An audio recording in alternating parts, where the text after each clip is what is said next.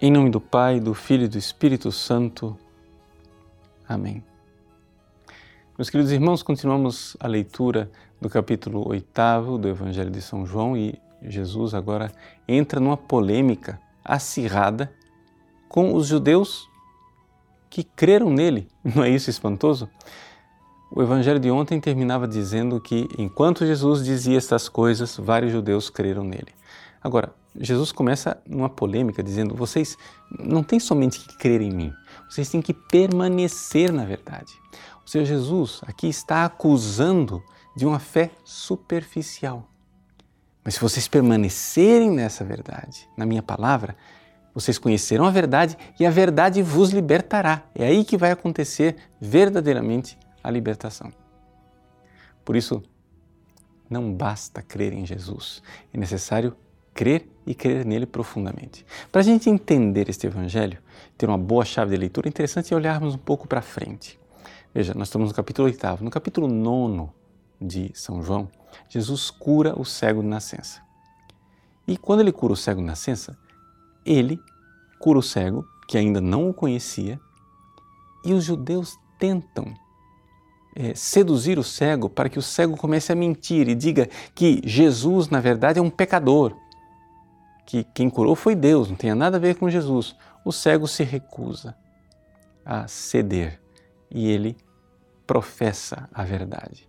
O cego está disposto a pagar o preço da verdade e por isso ele é expulso pelos judeus. Quando ele é expulso pelos judeus, Jesus aparece e então, finalmente, ele crê com toda a profundidade. Esse capítulo 9 é a chave de leitura desta polêmica que está aqui. Ou seja, conhecereis a verdade e a verdade vos libertará. Jesus não está dizendo que a verdade vai ser agradável de ouvir. Às vezes é necessário que nós estejamos dispostos a pagar o preço da verdade. Muitas vezes as pessoas acolhem a palavra de Deus.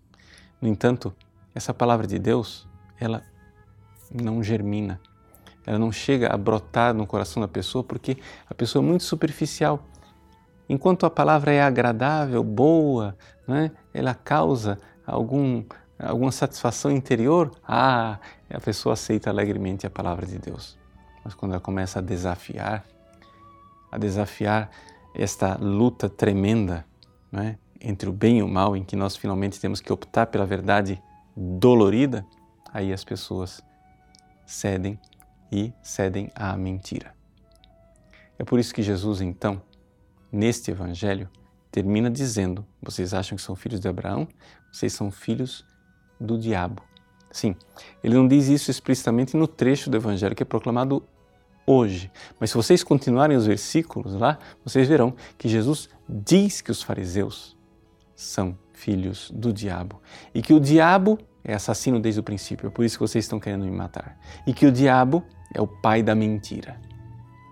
Veja o grande contraste. Jesus, que é a verdade, existe o Pai do céu, que pronuncia a verdade, que é Jesus, e existe o pai da mentira, Satanás, que é o assassino desde o princípio. Pois bem, o Cristo quer nos libertar. E para nós sermos libertos, precisamos crer nele, mas crer em profundidade. Isso quer dizer o seguinte: que nós não podemos crer em Jesus e a nossa vida continuar tal e qual. Nós precisamos crer em Jesus e saber que iremos pagar um preço. E se você crê em Jesus e não está pagando um preço, talvez você seja desses judeus superficiais. O Evangelho de hoje fala ao coração de todos nós que somos pessoas que têm fé e que vão à igreja. Fala ao nosso coração, por quê? Porque é mais fácil a gente acreditar que um Hitler, né, um grande assassino tremendo como Nero, como Stalin, né, é fácil acreditar que eles sejam filhos do diabo. Mas nós, pobrezinhos nós, que cremos em Jesus, sermos chamados de filhos do diabo, é o que Jesus faz. Uma verdade que dói, mas que liberta. Por quê? se nós cremos, mas cremos superficialmente, cremos, mas não queremos pagar o preço da verdade, cremos, mas não queremos mudar de vida, nós somos filhos daquele Pai do céu que pronunciou a sua verdade em Jesus Cristo. Deus abençoe você. Em nome do Pai e do Filho e do Espírito Santo. Amém.